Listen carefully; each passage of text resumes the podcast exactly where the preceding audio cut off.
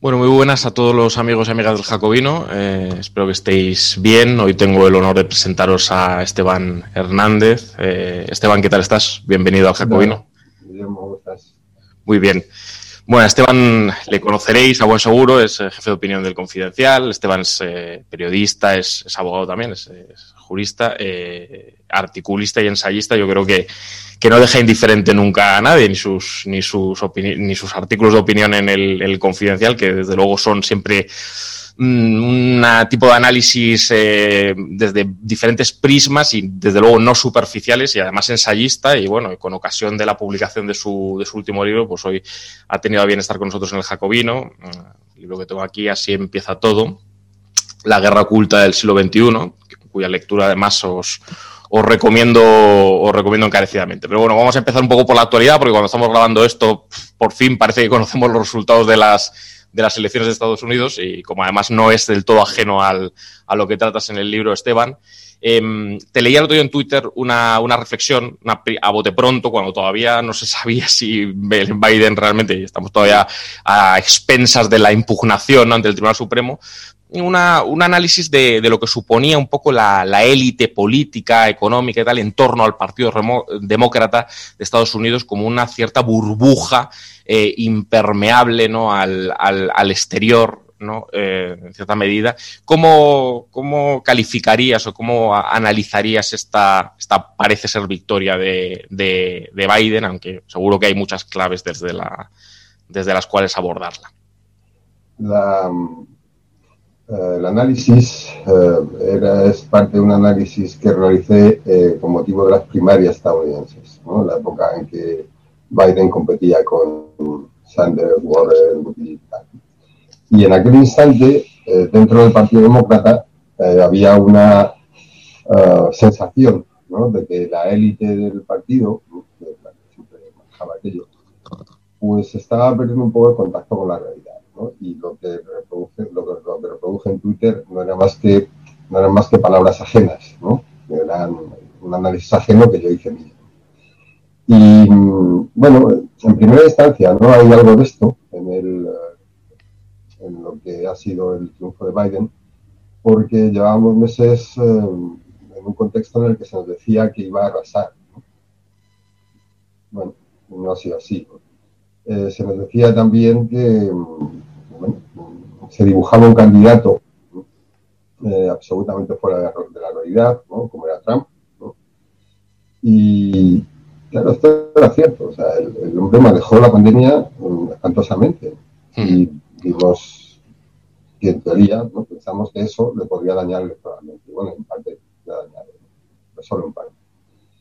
Y veíamos además como, si bien ha generado un cambio notable ¿no? Las políticas estadounidenses.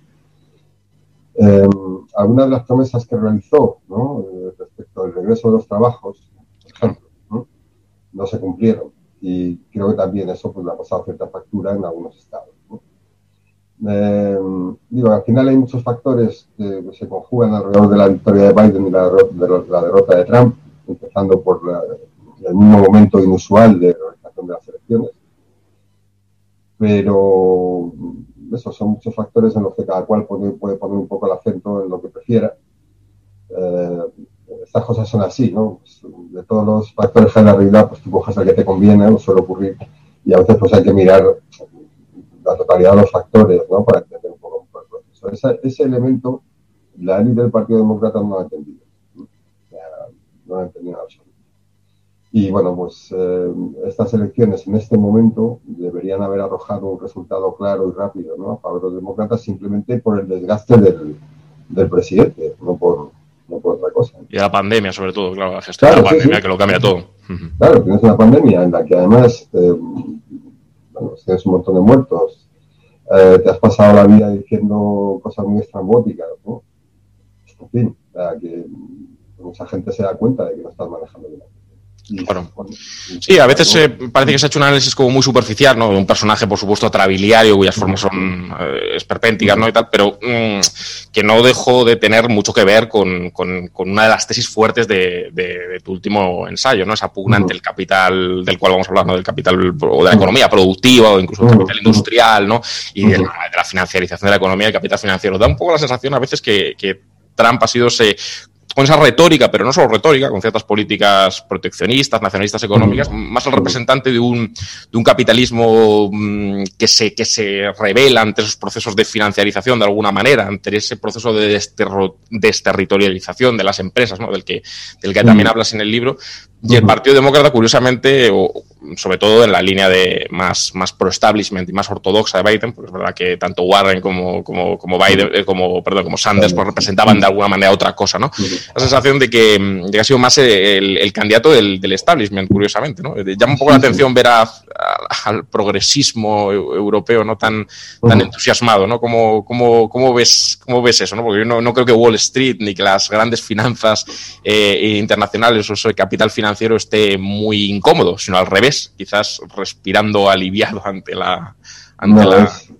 no, yo claro, respecto de la, digamos, del progresismo europeo es, es, eh, es raro tanto, tanto entusiasmo ¿no? por, esta, por esta elección pero yo creo que también en parte se llevan eh, cuatro años acumulando resentimiento, porque fallaron en las otras elecciones. Hemos visto como el establishment eh, liberal ¿no? pues está pasando momentos duros. Y bueno, todos esos análisis de la realidad en los que se habían anclado pues, eh, son poco efectivos para este momento. Y el mismo caso de Biden es esto. Uno tiene que entender cómo eh, la desglobalización está en marcha y está en marcha por completo, pero solo en determinados terrenos. por supuesto, en el terreno del comercio hay tensiones entre Europa, Estados Unidos, China, pero en el ámbito financiero nada ha dejado de ser global. Y esa globalización y el dominio del dólar eh, como puntal de esa globalización siguen estando absolutamente presentes. Bueno, tienes dos procesos contradictorios, un regreso a lo nacional, en cierta medida, ¿eh? en algunos terrenos, y una aceleración de la globalización en otros como es el occidente. Esto ha ocurrido y, se, resalta poco, ¿no? pero por ejemplo los países del este, eh, y Hungría fue un caso y Polonia otro, que, fueron neoliberales hasta 2008, emprendieron después un, giro, eh, no sé, incluso desafió al Fondo Monetario Internacional de manera expresa. Y, claro, ese giro ha, tenido un componente em, de nación, religioso, em, antiliberal, en, el contenido político, pero también em, intentando preservar ciertas áreas fuera de la, fuera de la esfera de las finanzas.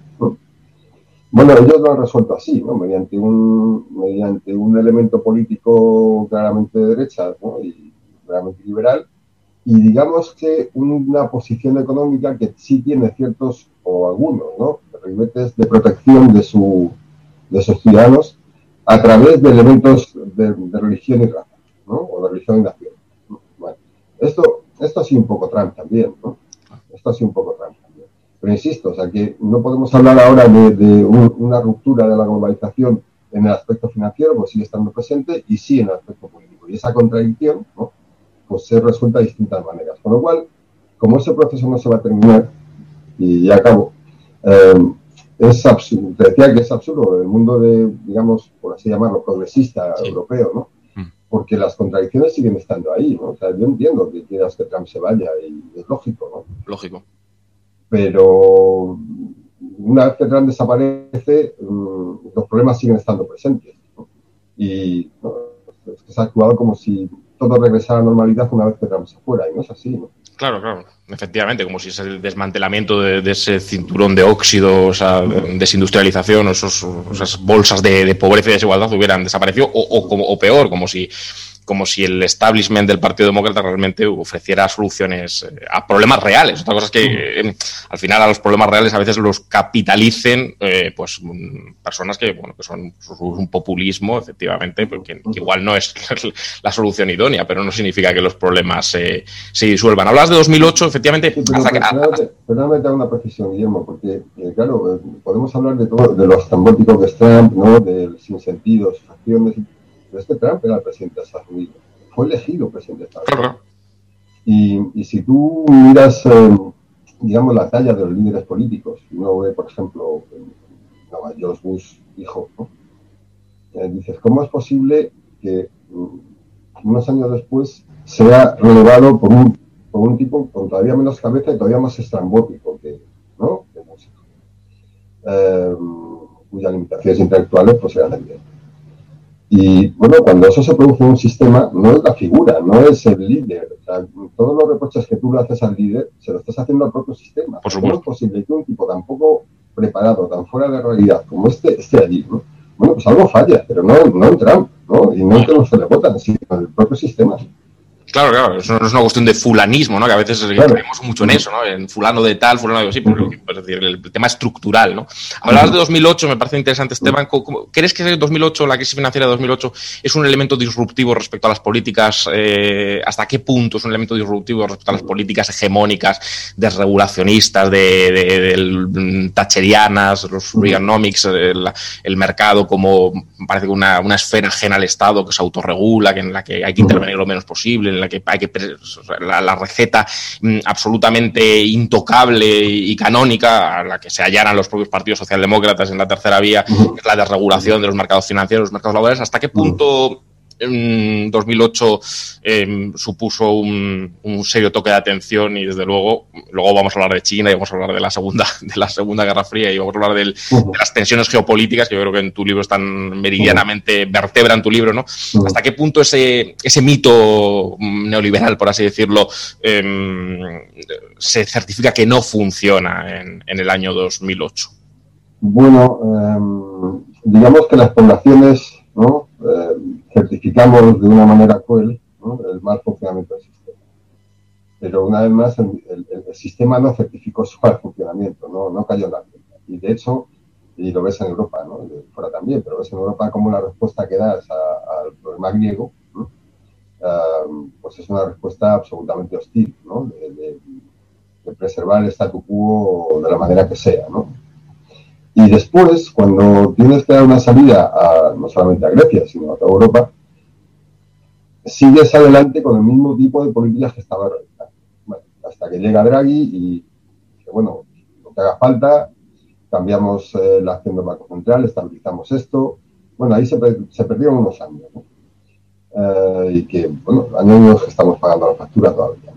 Pero una vez que llega Draghi, el problema es que mete un montón de dinero en el mercado hay una intervención pública en los mercados, regando de dinero para estabilizar al ámbito financiero, especialmente a los bancos europeos, ¿no? a bancos como el Deutsche Bank, que estaban bastante. Y los bancos cogen ese dinero y lo que hacen es eh, asentar todavía más la lógica financiera. O sea, no fue un dinero que fuese a parar ni al, en la compra de pisos, ni al pequeño comerciante, ni, ni al préstamo. Fue a parar a los fondos o al private equity o a las compras um, apalancadas. Y, lo único que hizo fue aumentar el nivel de riesgo en el que en 2008 nos hayamos situado. Claro, ahora llega la pandemia y los bancos tienen que volver a intervenir y han metido un montón de dinero en Estados Unidos, en Reino Unido, en, en la economía alemana, fundamentalmente para estabilizar las, aquellas empresas digamos, productivas que daban bien un servicio, pero que estaban muy financiarizadas y necesitaban ser respaldadas por los bonos. Entonces, para asentar ese nivel de beneficio, los eh, bancos centrales intervienen. Es decir, a un problema planteado de una manera muy seria en 2008, le das una solución que empeora ese problema en el terreno financiero y ahora tienes que volver a intervenir de una manera que no corrige el problema, sino que además lo hace más profundo. Bueno, pues es, es un sinsentido ¿no? que nos va a costar, va a costar unas cuantas cosas. Es incidir en esa lógica de la financiarización, ¿no? En vez de aprender del problema, dar un, como patada para adelante y, incidir en ese proceso. Hablas de la hegemonía, o no, no, de la hegemonía, pero la aparición de China realmente como superpotencia en el plano geopolítico y, desde luego el, fin de la historia de Fukuyama saltando por los aires, ¿no? Es decir, hay una, segunda guerra fría, ¿no? En cierta medida como reverso de, de, de cierta eh, no sé cómo calificarlo, habla de cierta dejación de las élites de Occidente, de cierta confianza, de cierta cortoplacismo mm, a la hora de, no entender que esa, en principio esas decisiones a corto plazo, en principio beneficiosas eh, para un interés lucrativo concreto de deslocalizaciones, etcétera, estaban suponiendo que que China se, rearmara y que hubiera unas, una élite dirigente que, estableciera un, plan y una directriz, unas directrices muy claras y, que está muy relacionado esa, esa superpotencia que aparece o que reaparece em, con, eh, bueno, con un cortoplacismo, con un no saber eh, eh, afrontar esa, esa, ese, ese desequilibrio de la, de la Occidente que realmente cometiendo, cometiendo un, un, error, o sea, que el ocaso realmente tiene mucho que ver con decisiones propias y decisiones políticas o de falta de, de, altura de miras. Bueno, es eh, un error o una serie de errores de Occidente que China ha aprovechado. Insistir un poco en el fondo del asunto, claro, el, en el instante en que China entra a la OMC y la deslocalización se acelera, eh, se generan muchos réditos para las empresas ¿no? y, para, especialmente para los accionistas de esas empresas occidentales. Y claro, eh, como antes te decía, ¿no? esa lógica financiera está ahí presente, pero choca, ¿no? se contradice con la lógica política. Y puestos a elegir, se prefirió la lógica financiera a la política. ¿Qué ocurrió? Que, mm, insisto, le dimos capital, le dimos tecnología, le dimos propiedad intelectual, le dimos... Y China lo aprovechó. Y lo aprovechó en términos imperiales, es decir, comenzó a construir un país a largo plazo para que fuese una potencia internacional. Y fue avisando repetidamente, cuando no dejaba entrar, por ejemplo, las empresas tecnológicas estadounidenses allí, ¿no? bueno, Google no, Facebook tampoco. Bueno, de alguna manera en Occidente se pensaba, ¿no? Se decía o se quería creer, ¿no? Que las debilidades internas del régimen eh, por el aumento del bienestar ¿no? harían más fácil ¿no? manejar aquello, que se podría entrar en aquel mercado y serían 1.400 millones de consumidores, etc.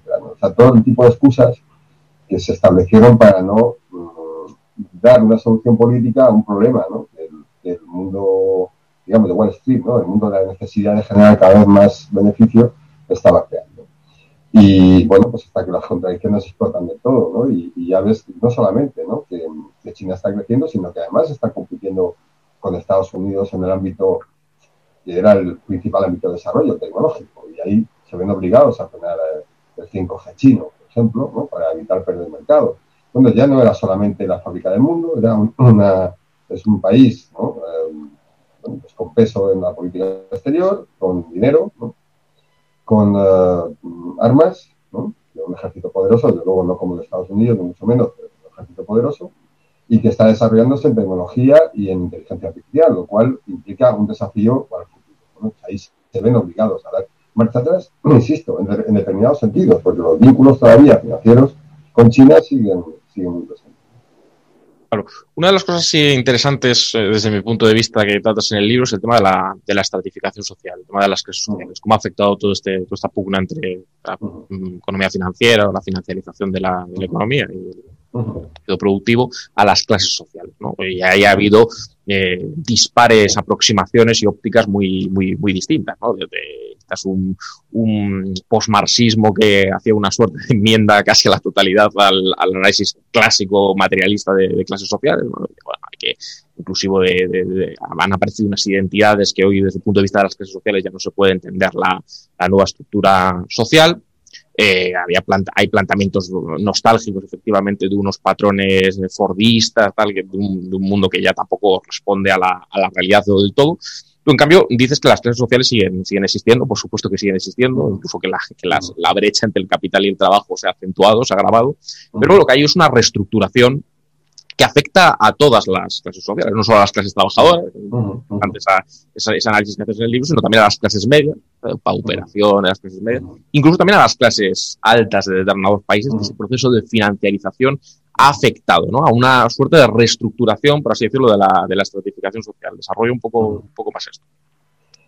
Bueno, hay, hay que mm, partir, creo, de un aspecto que no se subraya mucho, ¿no? pero que transforma toda la, toda la mirada que podemos tener sobre las clases sociales, que como decías, pues siguen existiendo de una manera muy clara. Y es que hemos pasado una de sociedades en las que lo que hacíamos determinaba nuestra posición social, ¿no? era tu profesión, era tu posición dentro de la profesión, era eh, bueno, pues el recorrido empresarial que tuvieras en un sentido, ¿no? el recorrido que tuvieran los servicios que tú prestabas, lo que al final te situaba una escala. Y decía, bueno, pues eh, si tengo, si mi actividad está bien considerada, tengo estos ingresos, estos ingresos me sitúan como clase media, media alta, media baja, como fuera. Y era la sociedad de lo que hacíamos. En esa sociedad además había dos cosas, que era una sensación de que el futuro iba a ser mejor, ¿no? Y eso suponía que incluso clases trabajadoras, ¿no? Con, con recursos, ¿no? claramente clase trabajadora, tenían una mentalidad de clase media, porque creían en el futuro y por lo tanto esperaban un futuro mejor para sus hijos y por lo tanto eh, se entregaban en la tarea de hacer el futuro mejor y acababan adoptando pues, una perspectiva de, digamos, una mirada de clase media también, a pesar de la posición Y además de esto, había un cierto estado de bienestar, dependiendo de los países, Europa es muy claro, aquí también existió, ¿no? en menor medida también existió, que permitía pues mucha vivienda pública, trabajos vinculados a, a lo mejor a empresas eh, privadas o estatales, o sea, empresas estatales o a, o, sea, a, o a empresas um, eh, públicas, ¿no? O a, o a, grandes empresas privadas como los bancos, ¿no? Que el, el trabajo tenía era para toda la vida. Y juntaba los tres factores, o sea, los recursos públicos, ¿no? eh, la mentalidad y, bueno, una sociedad en desarrollo que, determinaba a través de la actividad concreta la posición que tenía. Y esa era la sociedad antigua. Ahora vemos que eh, en lo que se refiere al estado de bienestar, eh, las prestaciones son cada vez más escasas. Vemos también ¿no? cómo esa perspectiva respecto al futuro ha cambiado radicalmente y ya pensamos que el futuro va a ser peor. Antes de la pandemia lo pensábamos, ahora más todavía. Pero lo que cambia sustancialmente es que está ya no la sociedad en, que determina por lo que hacemos la posición social que tenemos. Lo que determina es lo que tenemos. O sea, los bienes que poseemos, ¿no?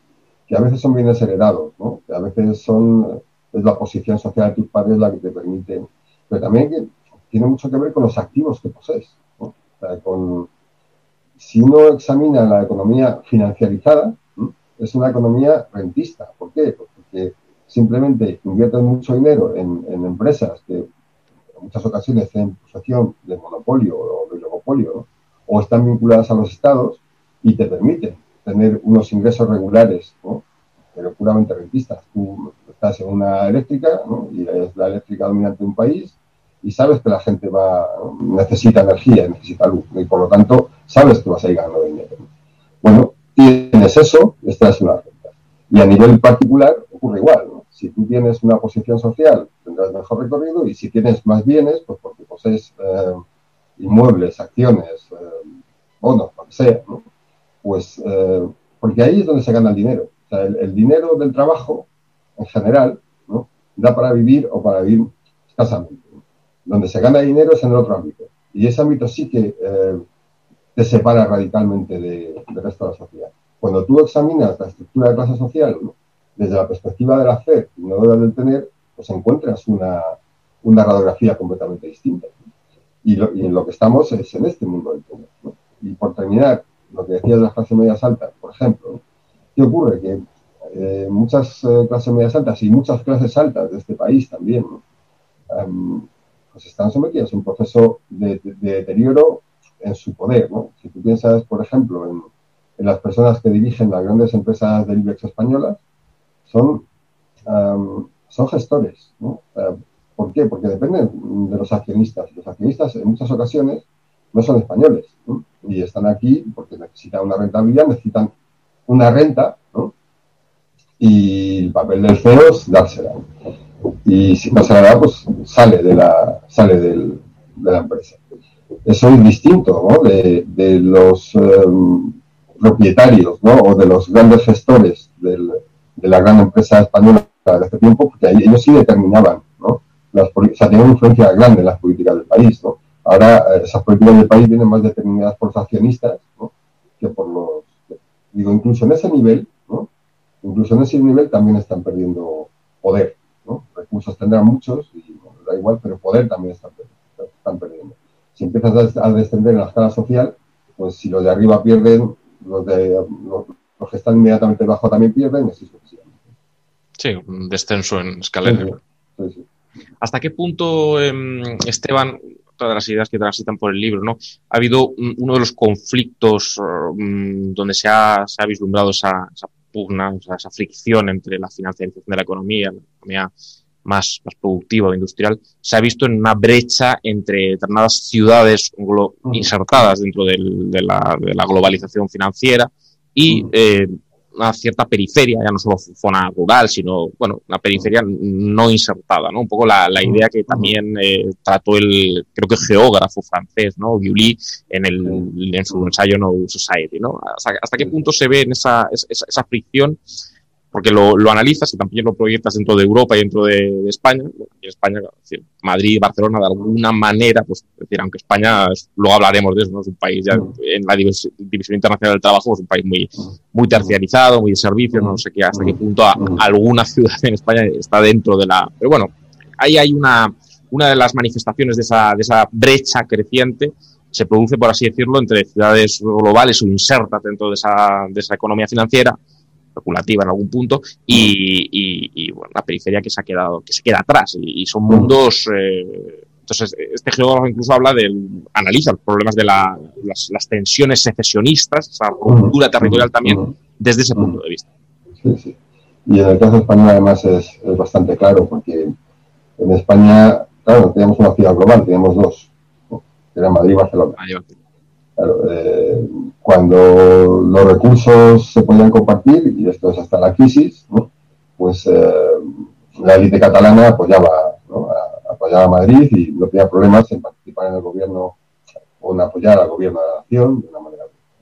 Cuando llega la crisis ¿no? y en esa pugna entre Madrid y Barcelona, Barcelona va perdiendo peso y Madrid va concentrando recursos, que ya lo estaba haciendo a principios de, de siglo, pues eh, la solución que encuentran las élites catalanas es pensar que tienen un recorrido global, ¿no? tienen grandes opciones por su capacidad de conectar con ese mundo y que les va a ir mejor sin. Y ahí empieza la tensión seccionalista, ¿no? Pero es la misma lógica de dos ciudades compitiendo por un, en un mismo territorio y una de ellas, en lugar de vincularse más, decide u opta ¿no? por, por pretender sacrificar.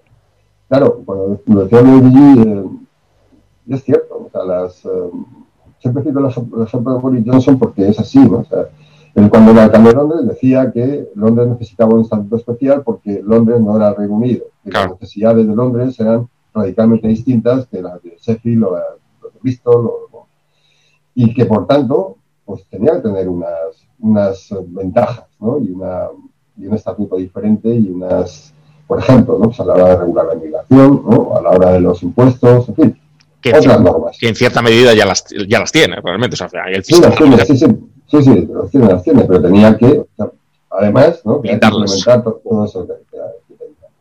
Claro, eso, eh, eso era una lógica absolutamente extraña lo que pensábamos del Estado-Nación, porque la capital era el centro, era el centro del Estado, un administrativo, etc. Pero además era, digamos, lo que, lo que también hacía que la riqueza se extendiera ¿no? al, al, resto del, al resto del Estado. Y aquí no, aquí era una ciudad como Londres, ¿no? que se quiere escapar del Reino Unido. ¿no? Bueno, pues, eh, pero esa ha sido la lógica en general, ¿no? O sea, las grandes ciudades han dominado más los grandes estados en la época global, ¿no? las regiones, ¿no? Las regiones alrededor de las grandes ciudades, y bueno, pues eso, eso es natural. Entonces, ¿qué ocurre? Que ese proceso es un proceso de separación radical, ¿no? Uno hacia arriba, otro hacia abajo, no hay término. Y en España lo ves porque pues, las ciudades intermedias, no solamente el mundo rural, que desde luego, que, se ha visto muy afectado por dos cosas, ¿no? por eh, los productos que, se traen de fuera, pero también por el proceso de concentración dentro de las propias, eh, no sé, el mundo agricultor y ganadero, que, se está perjudicando mucho. Bueno, no solamente el mundo rural, sino las ciudades intermedias pierden mucho peso porque eh, intentan conservar lo poco que tienen, pues en la fábrica de automóviles de no sé qué, porque es lo que les da vida. Cuando tiran eso se acabó, ¿no? Porque no hay un proyecto sustitutivo, ¿no? De, esa generación de ingresos. Bueno, ciudades intermedias, mundo rural cae, grandes ciudades eh, suben, ¿no? Al menos en, grandes términos, ¿no? Luego la vida de, los, de, las grandes ciudades también tiene mucha diferencia. Pero esto ocurre exactamente igual, por ejemplo, a nivel, a, nivel continental, ¿no? Ocurre a nivel europeo. Ves como determinados territorios eh, van adquiriendo mayor peso y más recursos y como otros, como es el nuestro, pues van, están yendo hacia abajo. Y ves como, no sé, Alemania se ha beneficiado por, por un caso y, el, sur ha salido perdiendo en, estos últimos años. O sea que esa separación ocurre geográficamente entre las ciudades y entre las regiones, entre los estados también. Precisamente hablando de la Unión Europea y, a colación de esto me viene a la cabeza tu, creo que penúltimo ensayo, El tiempo pervertido, derecha e izquierda en el siglo XXI, no sé si, no sé si es el penúltimo, sí, creo que es el inmediatamente a, este. Eh, y, ahora te voy a preguntar también un poco, por estar donde estamos, te voy a preguntar un poco sobre la izquierda y sobre algunas polémicas que ha habido al respecto. Yo creo que es un tema también relacionado, no del todo ajeno a, tu, a tu libro.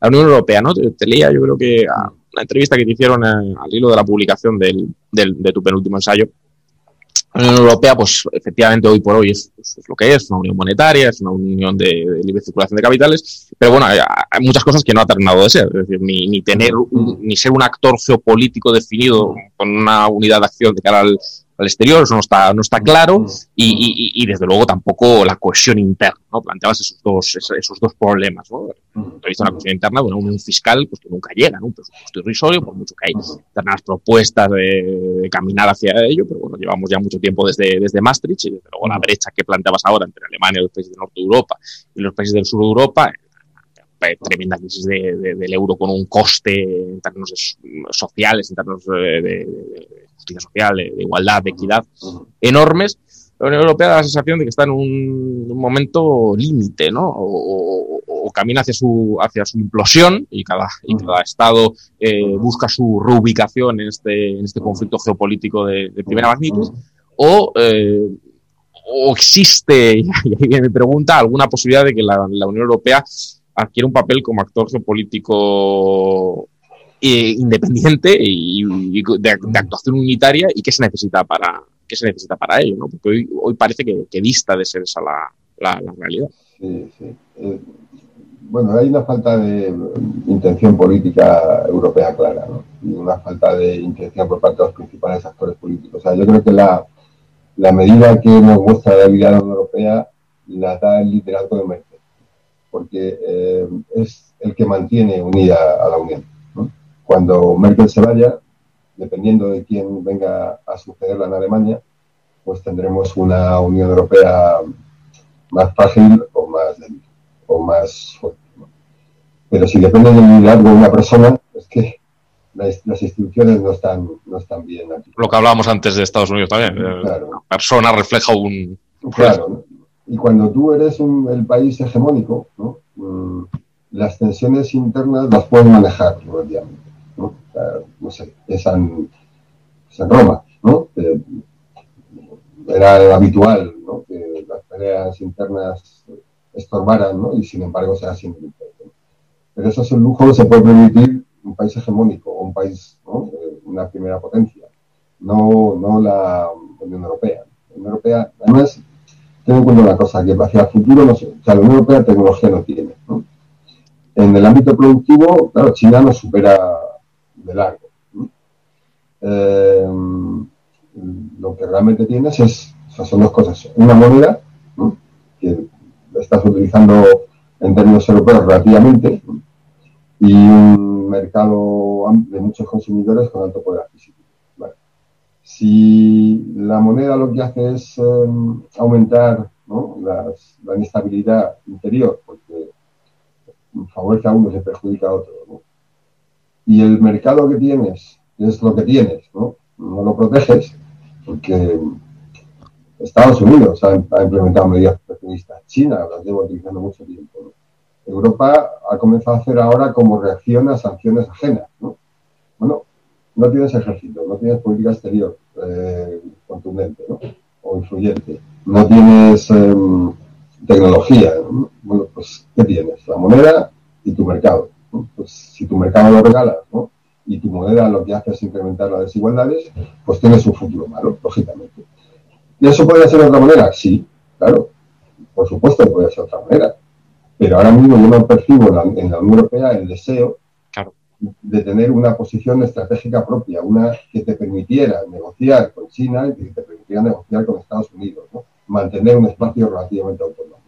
Y de hecho, ahora en Alemania están discutiendo acerca de esto porque en el terreno militar, pero de luego no solo en el terreno militar, pues hay parte de Alemania que está muy orientada hacia eh, olvidar toda tentación de tener una posición estratégica europea y vincularse a Estados Unidos de una manera clara, de, forma que la Unión Europea, pues eso, sea una potencia amiga aliada, pero que no tenga un, recorrido.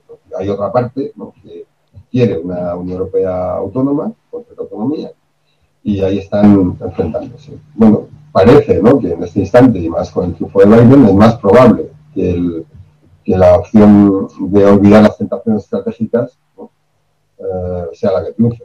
De alguna manera Trump te obligaba, ¿no? Trump al ser hostil con la UE te obligaba a tener una posición propia.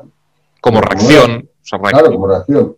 Pero si Biden en ese sentido te obliga menos, pues eh, se acabó la tentación estratégica, que es puramente reactiva. Por lo tanto, no, no, es algo que tú quieras construir, no estás pensando en la construcción de una, de una Europa eh, propia, diferente, ¿no? Tampoco estás pensando en una Europa cohesionada, ¿no? Que es uno de los problemas que tiene la Unión, la gran falta de cohesión. Por lo tanto, es un, régimen débil. En ese recorrido, pues sí, se puede llegar a la imposición, puede, puede ocurrir que Alemania y los países del norte den un paso adelante y prescindan de los del sur, por ejemplo, puede ocurrir muchas cosas, pero si eres, eh, si, si, eres una potencia débil, ¿no? normalmente las cosas que te van a ocurrir van a ser negativas claro, ciertamente. ¿En qué punto queda ahí, queda ahí España? ¿no? Un país parece que muy, muy condicionado desde el punto de vista productivo, totalmente desindustrializado, de dos décadas de, privatización de esas empresas públicas, de esos grandes eh, de industria nacional cada vez con un, con un peso decreciente en el, en el PIB, un país muy, muy terciarizado y, lo cual no es, no es ajeno ¿no? En, esa división internacional del trabajo a, su, ubicación geopolítica, su ubicación como país en el sur de Europa y centrado en, la, el turismo, en la hostelería, lo hemos visto ¿no?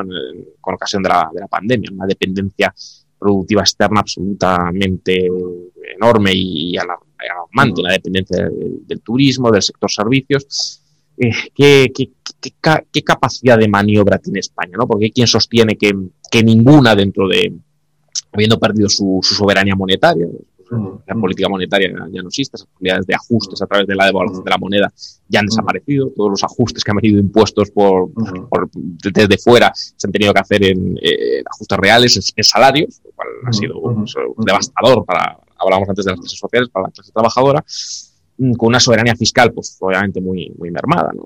No, hay una armonización fiscal en Europa y es una economía abierta, pues, pues, las posibilidades de deslocalización pues ahí están, son constantes y permanentes, ya no por no hablar de los gigantes digitales y tecnológicos, pues, cuyos mecanismos de ilusión fiscal son bueno, de una facilidad eh, pasmosa. ¿no? ¿Qué, puede hacer España ahí, tanto desde el punto de vista productivo? Es decir, ¿cuál es su, su margen de maniobra? Porque me parece complicado, ¿no? como hay gente que propone una salida de un solo Estado, ¿no?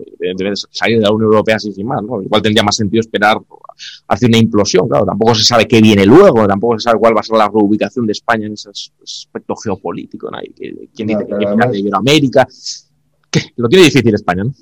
Sí, sí lo tiene difícil porque, eh, digamos que la tentación de salida es imposible. En el momento que tú tienes una deuda muy elevada y la tienes en una moneda ajena, claro. Ah, precisarías tener un número de recursos, ¿no? Eh, muy elevado para poder hacer frente a ella. Y como no lo tienes, y estás endeudado en euros o en dólares, pues digamos que esa posibilidad abstracta, la realidad te la resta. tendrían que aparecer, no sé, eh, cantidades enormes de energía en el subsuelo español para que de repente pudieras hacer frente. Y luego estaría el problema de, eh, pues de cómo ejercerías tu posición dentro de un entorno de, territorial de lucha entre países por. O sea que la dificultad es grande. Eh, ya te digo que en ese caso, hoy por hoy, es una, es una posición pues, eh, muy difícil o imposible. Respecto a la Unión Europea, obviamente, en el momento que el Banco Central Europeo ¿no? actuase de una manera distinta, nosotros nos sería mucho mejor. Y yo creo que en el seno de la Unión Europea habría que intentar ¿no? que se adaptasen a otro tipo de políticas económicas, monetarias, fiscales ¿no?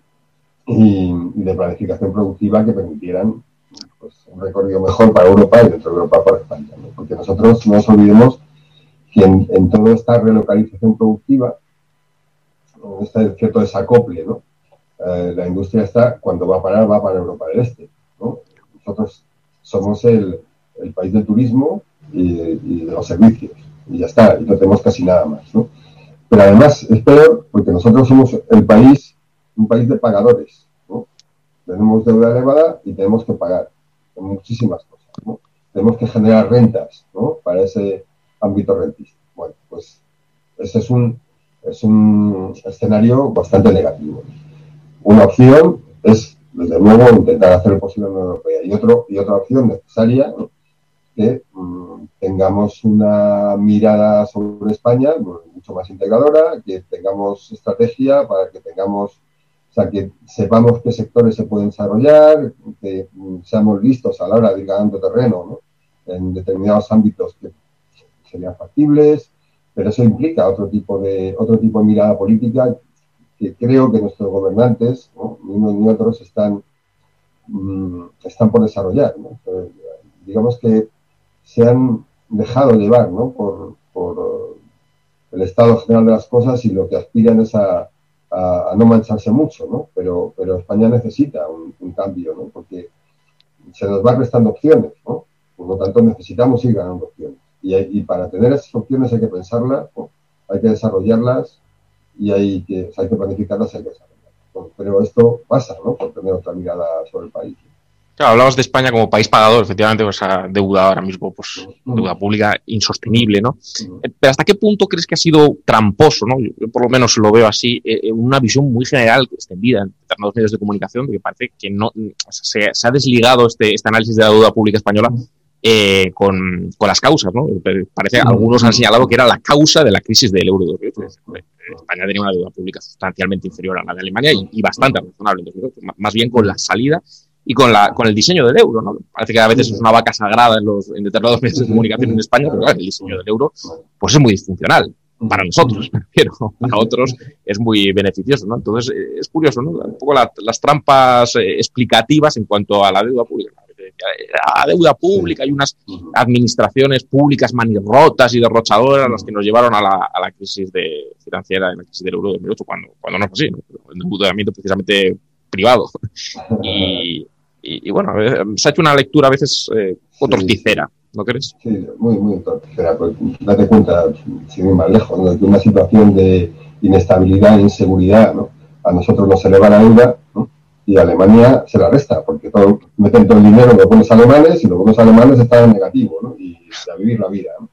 Bueno, pues es la misma situación, en la Unión Europea produce dos efectos completamente distintos. Bueno, pues ese es un punto de partida, ¿no? Ahí hay muchos otros que es cierto, estaba viendo ahora sobre Francia, ¿no? Y cómo había perdido totalmente su industria, ¿no? Y cada vez había financiado más y, tenía, totalmente, quiero decir, había perdido una gran parte de su industria. Sí. Eh, y mucho puesto de trabajo y mucha actividad económica, ¿no?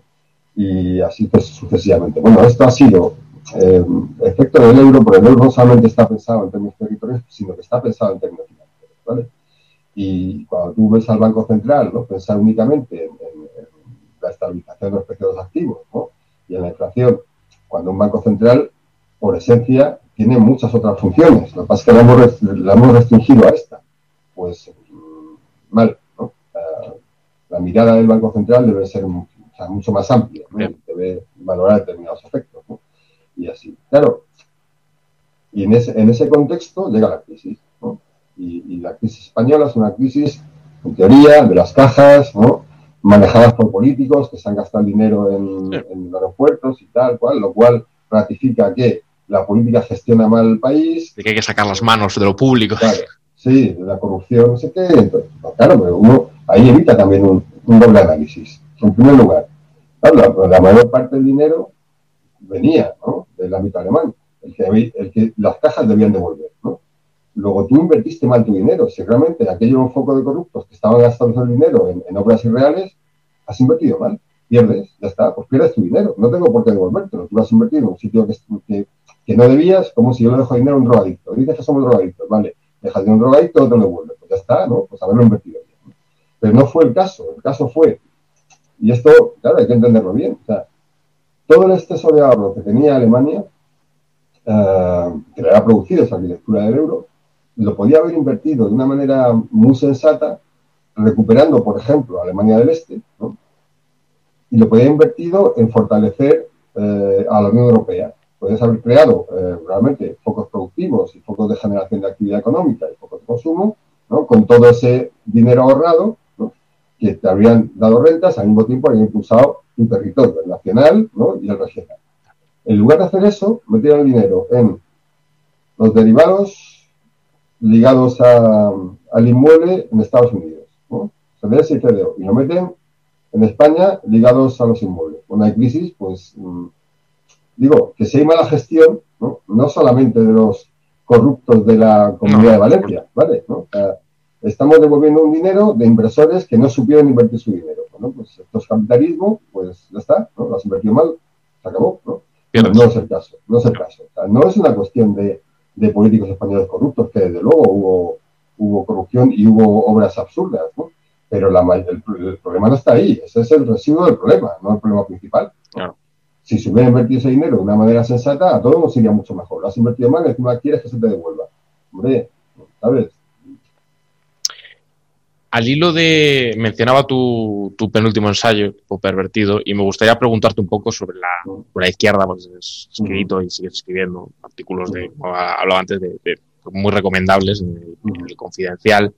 La izquierda mm, refleja también, así empieza todo, las contradicciones de al final el proyecto de realización, por así decirlo, de los ideales ilustrados, luego del socialismo, no dejó de ser Estado-nación, en un contexto pues, de, de, mucha mayor soberanía nacional, eh, general, ese, fue el, espacio de realización del, estado de bienestar, que bien, se consiguieron unas cotas de, implementación de, principios de solidaridad, de redistribución, de transferencias, eh, de, igual libertad entre los ciudadanos, mal que bien, ¿no? Era el espacio de realización, contexto fordista, de políticas eh, keynesianas, etc. Y también, obviamente, antes de la caída del muro, la existencia de un, de, un polo que, en términos geopolíticos pues, eh, obligó al capitalismo a, esa, esa, concreto etapa histórica, ¿no? que hablaba también Piketty en su, en su último libro de capitalismo socialdemócrata. ¿Hasta qué punto hoy la izquierda se encuentra con, con, muchas limitaciones para mm, rearticular un proyecto? ¿No? Yo creo que tú mismo has criticado en muchas, cosas, en muchos casos un exceso de celo por los, elementos culturales, identitarios, postmateriales. Parece que, se, que hay un desnortamiento, ¿no? más bien una justaposición de, de, adjetivos y de epítetos. Acá hay una digitalización, una transformación verde, la digitalización de la economía y tal. Eh, verde, inclusiva, ecoinclusiva y luego una serie de adjetivos sobre las respetuosa con las identidades y tal, pero ¿hasta qué punto eso es un síntoma de, desnortamiento, de no saber lo que hacer, de estar un poco eh, perdido ¿no? con, el, con, el, con el paso a, una, un contexto igual en el que las claves pues, fordistas pues, pues ya no, no, no funcionan tanto, ¿no? De, de, no saber lo que hacer en, ese, en esa economía financiera. Bueno, eh, empezando por el asunto, digamos, un poco más obvio, creo que em, toda la existencia esto, ¿no? de la diversidad y, el, futuro digital, ecológico, etcétera, ¿no? es, la expresión de una impotencia. porque si tú eh, tuvieras una opción política ¿no? Eh, que además de defender esa diversidad tuviera unas posiciones, digamos, materiales que justificasen llamarse, llamarte de izquierda, pues estaría bien, ¿no? El problema es que careces, ¿no? De eso que es esencial en un eh, sistema llamado capitalismo, estamos en el capitalismo, lo cual implica ¿no? que el dinero y el poder están vinculados, ¿no? y si tú mm, en ese contexto no tienes una posición respecto al dinero del poder, mm, pues entonces no tienes, no tienes ninguna posición. Tienes color y folclore, pero no tienes una posición estructural. ¿vale? Y esto suele entenderse como una, una postura reaccionaria que está contra la diversidad, que bueno, no, quiero decir, estructuralmente es así, ¿no? Ah, lo cual no implica que tú culturalmente puedas ser también progresista, ¿no? Pero si, si notas una, ausencia, pues tienes que parar. En segundo lugar, ¿no? y lo ves muy bien en la guerra entre Estados Unidos y China, ¿no? Si la comparas con la Guerra Fría anterior. La Guerra Fría anterior tenía eh, un componente ideológico muy presente. Había dos modelos de Estado con dos tipos de gestión de los recursos estatales, dos, dos tipos de visiones del mundo que se enfrentaban. Ahora no, ahora no es así. Es decir, hay dos modelos de Estado también, pero no hay una intención expresa ¿no? por parte de China, por ejemplo, de que sus aliados implanten su modelo político. Además, casi no, ni lo prefieren. ¿no? Tampoco, cada vez menos, hay una intención de Estados Unidos de extender la democracia liberal en el mundo como si la hubo ¿no? antes. ¿Por qué? Porque estás peleando por el poder y los recursos y es lo único que te interesa. Te da igual. El, aspecto ideológico que antes formaba parte del paquete ahora está fuera de juego. Ya sea, lo, que quieres es tener esta posición, tener estos recursos, tener esta fuerza y, lo, y, peleas un, término, digamos, descarnado. ¿no? no hay justificación ideológica detrás, ¿no? por más que se la intente Bueno, pues en la política ocurre esto. O sea, si no, si no miramos ese componente estructural de cómo el poder y los recursos se estructuran en la sociedad, no, puedes tener una, una posición política. ¿Por qué? Pues porque el poder y los recursos estructuran la sociedad. Claro. ¿Qué ocurre? Que el poder y los recursos se están concentrando. Y lo hemos visto en, el ámbito financiero, en el ámbito geográfico, también, ¿no? Con derivas nacionales, etcétera. Bueno, cuando uno se concentra, cuando se, se concentra, una parte gana, el resto pierde. Luego, si una posición política, por ejemplo, ¿no? sería uh, oponerse ¿no? a esa concentración de poder recursos, ¿no? por ejemplo. ¿no? Bueno, pues ahí habría algo, pero si no tomas, si no tomas en consideración este aspecto descargado y desnudo, si quieres, no ideológico, ¿no? Simplemente de, de, de, de orden social a partir del poder y los recursos, pues no entiendes muy bien este, este sistema.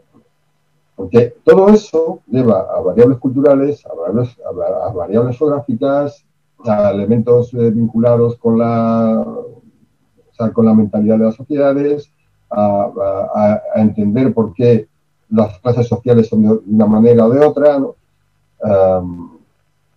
Y si no tienes ese, esa arquitectura teórica, es muy complicado operar ¿no? en, las sociedades. entonces, Claro, cuando todo esto lo, dejas fuera, ¿no? Y solo existe la diversidad, pues entonces te estás equivocando. en limitación. claro, ¿no?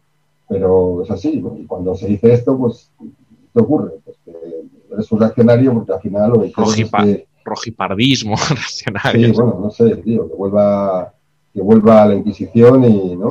y, la aristocracia, no sé. Pero bueno, es, forma parte de este mundo absurdo, ¿no? En el que buena parte de la actual está inserta. Bueno, la que queda, porque... Claro, no queda, no queda tanta ciertamente. sobre eso, ¿no? Sobre un poco sobre el futuro, ¿no? Desde, desde la caída de la Unión Soviética, caída del muro de Berlín, parece que la izquierda ha concatenado derrota tras derrota, ¿no? Bueno, parece que por lo menos hoy, en esta Segunda Guerra Fría y en esta importancia de la geopolítica, yo creo que muchas veces los neoliberales se confunden, sobre todo porque que hablan del mercado como realidad ajena al Estado, ¿no? Ni socio ni deslindan y parece que no existe la geopolítica, ¿no? Existe de la propia, de la propia geopolítica, de la dialéctica de, de, Estados, por, por, decirlo en términos eh, marxistas y de la de clases, por supuesto, ¿no? Pero parece que 2008, bueno, por lo menos desde el punto de vista teórico, nos ha llamado la atención de que las políticas desregulacionistas, las políticas especulativas, bueno, pues no habían funcionado, aunque como bien has dicho, en la práctica parece que se, se vuelve a incidir en las, en las causas que nos llevaron a... Es que no se ha aprendido del todo, pero por lo menos desde el plano teórico parece que existe una oportunidad para reivindicar una alternativa desde el socialismo, desde la, desde la izquierda. Hasta qué punto esa alternativa es virtual, es real? Eh, ¿Ves algún brote verde, por decirlo de aquella manera? Eh, ¿qué, puede decir hoy la izquierda en ese... hombre, las desigualdades acrecentan, ¿no? la concentración de capital, de poder en, unas, pocas manos, ¿no? el tema este que también tú has tratado, ¿no? Como, como la economía supuestamente colaborativa, como Uber, como Cabify, como como Amazon, etcétera, eh, ha aumentado el, nivel de vida de unas pocas élites, concentrando cada vez más eh, poder y recursos, más capital, y en cambio una depauperación de esa reestructuración de las, de redes sociales que hablábamos antes. Parece que sí que habría mm, en el plano teórico posibilidades para la izquierda y para el socialismo de proponer alternativas, pero ¿en qué se traducen esas, posibilidades? Bueno, voy a, voy a hacer una precisión sobre lo de Uber y este tipo de modelos, porque creo que es importante entenderlo, ¿no? Eh, las repercusiones que tienen en todos los sentidos. ¿no? Claro. Uh, una empresa como Uber o Amazon antes, o, son empresas que captan dinero, con ese dinero desarrollan su modelo de negocio uh, y pierden dinero durante mucho tiempo, hasta que al final consiguen implantar el modelo de negocio. Para implantarlo tienen que pasar por alto muchas eh, normativas nacionales, muchas, muchas normativas también locales. Y, y, implican una cierta transformación del derecho. Si pongamos por caso, ¿no? Uber acabase siendo un actor dominante ¿no? en, el, en el transporte urbano, por ejemplo, implicaría que gran parte de sus trabajadores, ¿no? que serían autónomos, perderían, por tanto, eh, un nivel de recursos. Ya sabemos que cobran poco, ¿no? con lo cual deterioraría el, trabajo existente, que es el, del taxista. ¿no? El taxista se ganaba mejor la vida el conductor de Además, generaría unos ingresos elevados porque es, una empresa global y por tanto ganaría mucho dinero, pero ese dinero no eh, iría a parar al territorio. El, taxista normalmente, o el que presta el servicio, cuando recibe un dinero lo gasta en su territorio. Como este el dinero de Uber ¿no? va a otra esfera, no paga impuestos, pero tampoco se reinvierte en el territorio, pues eh, va a otro lugar. En ese lugar los accionistas reciben sus dividendos y, todo va bien. Pero fíjate, o sea, has cambiado una actividad por otra. Mm, porque en, muchos casos todo esto siempre se suele sustanciar desde el teórico punto de vista consumidor. ¿no? El, taxi funciona mal, le voy a dar una solución con Uber. ¿no? Ya, pero es que la solución es peor. Es peor, pero el remedio de la enfermedad totalmente. Te quitas allá, creas un monopolio y creas un, ámbito de extracción de rentas y creas un ámbito de, de deterioro del territorio porque se reinvierte menos dinero y no pagan fin, Sustitución además del, del, de la relación laboral por un, Por un autónomo, no, no, cotización. circunstancias, ¿no? Eh, el paraguas Uber ¿no? Eh, acoge bueno, pues no, no, no, es buena idea, ¿no? Y vamos hacia ese, y vamos hacia ese camino. Porque te decía lo del ejemplo web porque es una lógica general de, nuestro sistema, no es no solamente el, ejemplo concreto. ¿no? Claro, em, en este entorno, ¿qué puede hacer la izquierda? ¿no? Bueno, mm, ¿cómo lo ves y tal? Es que, pues como siempre, las, las, opciones se construyen. Obviamente, si estamos en un instante en el que eh, esa concentración de poder y recursos es muy elevada y hay mucha gente que se queda fuera de juego y además percibe que se está quedando fuera de juego, es decir, hay una conciencia ¿no? de que se ha perdido algo o de que generaciones anteriores tuvieron eh, algo más de lo que tú tienes y le pasa a los jóvenes. Yo voy a vivir que mis padres, porque mis padres vivieron bien y, y, yo no, y así, bueno, pues cuando existe esa conciencia de deterioro, uh, las relaciones políticas van a existir, seguro, ¿no? Y uno se fija en el periodo entre guerras de, del siglo pasado. Y hubo relaciones muy dispares. llegó el nazismo, ¿no? Mm, llegó Mussolini, eh, llegó Roosevelt. A, circunstancias muy, muy semejantes, ¿no? Se dieron salidas muy diferentes. Bueno, ¿por qué? Porque todo esto produce tensiones y, y, las tensiones cada vez van a ser mayores la cuestión es cómo articulas eso, ¿no? Y te digo, Europa fue un ejemplo claro, ¿no? Tienes eh, eh, Italia, Alemania, la URSS y, tienes a otro lado del Atlántico a Estados Unidos con ¿no? Pues todo eso significa salidas diferentes a problemas relativamente, eh, relativamente semejantes. bueno, pues en ese momento estamos, ¿no? Es ¿La izquierda puede tener recorrido? Pues si tiene una opción inteligente que sepa ver los tiempos, ¿no? Pues está claro, los tiempos te favorecen para, tener esa presencia. Si no la tienes, pues, pues claro, te ganará, te ganarán otras opciones políticas. Es interesante eso que planteas, efectivamente, ante problemas eh, concretos, soluciones muy, muy, dispares y también la construcción de las soluciones. No, no vienen dadas las, soluciones. Hoy, parece que esas bolsas de, desigualdad, de pobreza, que, estás eh, metiendo un modelo, efectivamente, que ya es generalizado, ¿no? La uberización un poco de la, de, la economía, la desterritorialización, ¿no? De las empresas, que tú también tratabas en el libro que ahora estamos explicando, que eso tiene mucho que ver con cómo se ha degradado el, el, trabajo, el no reinvertirse el dinero en el propio, en el propio territorio. Eh, parece que, que, esa, que, esas bolsas de, desigualdad crecientes las está aprovechando un, un populismo más bien derecha, de extrema derecha, ¿no? Que tampoco se termina de analizar bien, ¿no? Aquí en España, un poco a España, hay como una tendencia constante al, al latiguillo, a las palabras policía típicas, ya, además, eh, sin, sin, sin, un significado, ¿no? Son, son significantes flotantes que diría el otro, en el sentido de decir, puede significar una cosa u otra, pero bueno, siempre se utiliza, ¿no? Neofascismo y tal, y tampoco es una de, de acertar, ¿no? Pues parece que Vox partido con sus contradicciones y tal, pero es una extinción del Partido Popular, un partido que ha mantenido hasta el último programa electoral que yo conozco unas políticas económicas muy, muy neoliberales, muy regulacionistas, ¿no? planteadas incluso por, por austriacos y tal, fascista, vuelve el fascismo. Llama un poco la atención, ¿no? Estos análisis a veces están de, brocha. lo, de Vox en, lo económico es neoliberalismo puro y duro, ¿no? Puro y duro. Y bueno, hasta al final, si es, si este es, son la continuación de George Bush, ¿no? Son la continuación de George Bush en nuevos tiempos, y no más. Es, es George Bush, la FAES, ¿no? La FAES que produce a, a Casado y también a Bascal, dos eh, hijos que se separan y va cada uno por un sitio, uno acelera el, ¿no? la, la, marcha y otro también, pero menos, ¿no? Exacto. Es así, ¿no? pero es eso, el neoliberalismo puro y duro. exagerado, ya con, con esos, esos elementos eh, nacionalistas que tenía Bush, ¿no? De una manera muy clara, en fin, es eso. Igual tiene una, ¿crees que hay un conflicto interno dentro de Vox, una cierta tentación para aproximarse a unos movimientos políticos que son distintos en Europa, más bien proteccionistas y tal? ¿No crees que termine de prender esa mecha en Vox? Bueno, a lo mejor, a lo mejor en el futuro ocurre, pero hoy por hoy, vamos, ninguna, ninguna señal. No, Vox es un, insisto, es un partido neoliberal y tiene cuadros neoliberales con, con, una visión neoliberal del mundo. Entonces, este, este tipo de cosas es complicado que la entiendan más allá del elemento retórico, ¿no? De, bueno, hay, hay colas del hambre y Sánchez lo hace muy mal, ¿no? Pero eso, como opción política, ¿no? Que, no sé, a, lo Le Pen, ¿no? A Le Pen de las, anteriores, de las anteriores elecciones, pues no, no, o sea, no hay nada, ninguna señal en ese sentido.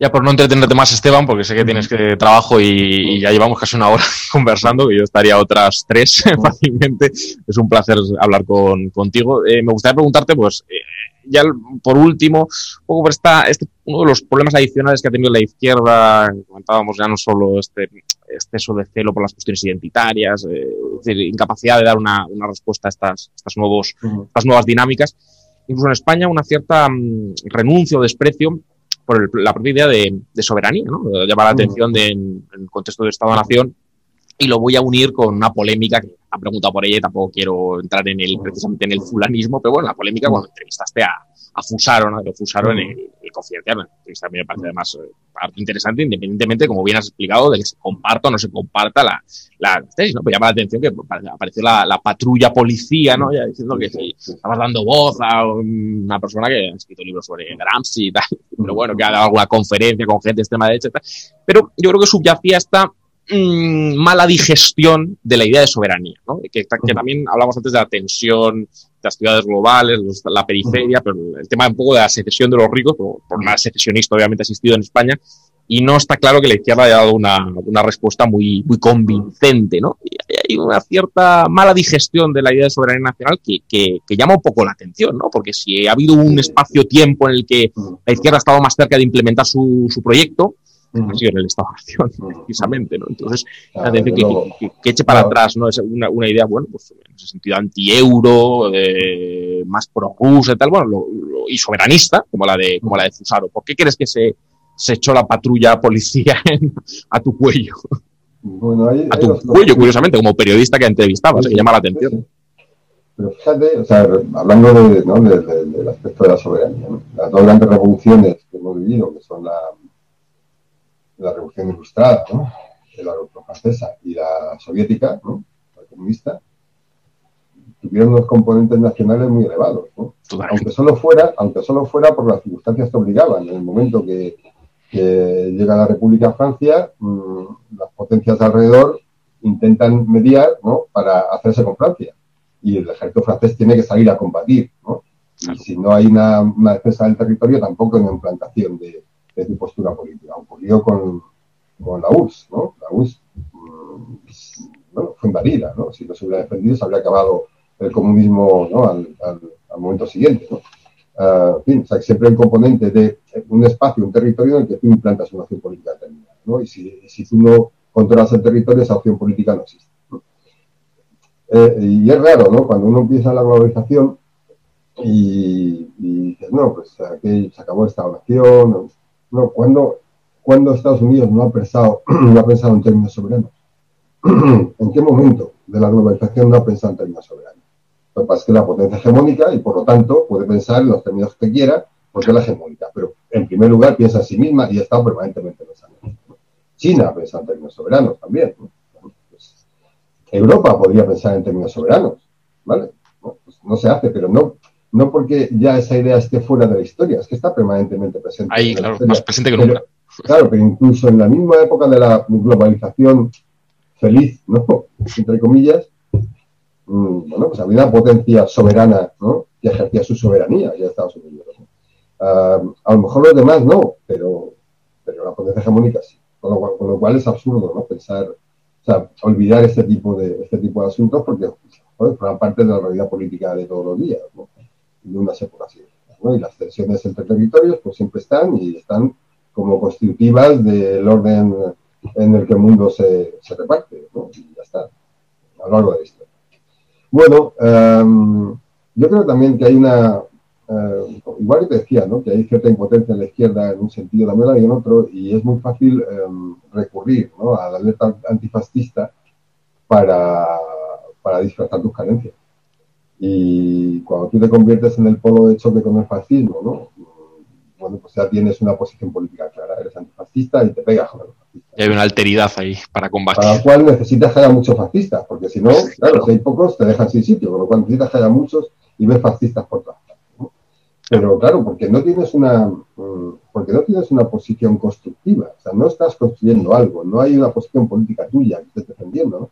Eh, estás priorizando el ataque al otro, ¿no? El otro es malo, yo lo defiendo y eso me identifica, mi identidad como el que te defiende de los malos. Y el que se niega a que los malos vuelvan. ¿Vale? Pues una posición política exactamente igual que, no sé, que la posición política de un partido es echar a Sánchez del poder, ¿no? pues hombre, si hay mucha gente descontenta con Sánchez, pues a lo mejor lo consigues, pero no porque tú estés asentado en nada, ¿no? Por lo cual necesitas que Sánchez lo haga muy mal para poder meterte con Sánchez, porque si no, no tendría nada que decir. Bueno, pues a la alerta antifascista le pasa un poco esto, ¿no? Que necesita que haya movimiento para visibilizarse, ¿no? Porque de otra manera, pues no tendría nada que decir. Claro, quizás lo que ocurrió con el tema de, Fusaro fue eso, ¿no? Un intento de, ensanchar tanto las bases del fascismo, del neofascismo, como ideología de afrotada, ¿no? hablar de neofascismo y habría que hablar, ¿no? Porque el alt-right, pues, igual no se encuadra exactamente en los, los patrones, ¿no? Llama un poco la atención, ¿no? Parece que hay como un efecto mm, simétrico, ¿no? Con, la reacción también por parte de la derecha, esta derecha más neocon, de, de ver comunistas en todos los sitios. Sí, sí, sí. Se pone un impuesto, eh, si intenta recuperar un impuesto de patrimonio, eh, usted es comunista. Pero, ¿qué, ¿Usted qué dice? esto, esto, está más, bastante más a la derecha, punto de vista, ¿no? que, el programa económico fiscal de la UCD de 1980. Eh, hay una, una confusión de los términos, ¿no? utilizada como latirillo retórico, realmente palabras que vaciadas totalmente de, significado, ¿no? Es, totalmente simétrico, como dices, sí, sí. pero, pero el tema de Fusaro llama la atención, ¿no? Que, que, se, que, oye, que se mueva algo dentro de la izquierda, bueno, una postura diferente, heterodoxa en ese sentido, bueno, pues a ver, vamos a discutirlo, ¿no? Las ideas, ¿no? Matar al mensajero, ¿no? Parece un poco... No, a mí lo que, lo que me extrañó mucho fue la enorme hostilidad, ¿no?